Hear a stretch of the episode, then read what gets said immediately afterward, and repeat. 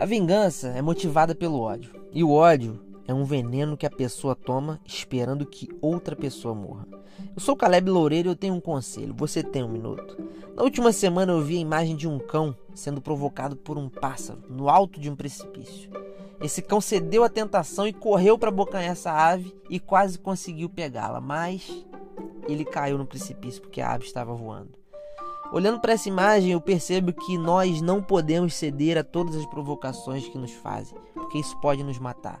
Talvez você se ache no direito de responder alguém que fez uma calúnia infundada sobre você. Talvez você até tenha oportunidade de fazer essa pessoa pagar pelo que falou ou pelo que fez. Mas não pense assim. Em Romanos 12, 18, Paulo diz: Se for possível, quanto depender de vós, tenha paz com todos os homens. Não vos vingueis a vós mesmos, mas dai lugar à ira de Deus, porque está escrito: Minha é a vingança e eu retribuirei, diz o Senhor. O conselho de hoje é: não ceda à tentação de responder a uma provocação, ou até mesmo de se vingar de alguém. Eu aprendi que quando um não quer, dois não brigam. Isso é uma verdade. Seja pacificador por natureza. Que Deus te abençoe.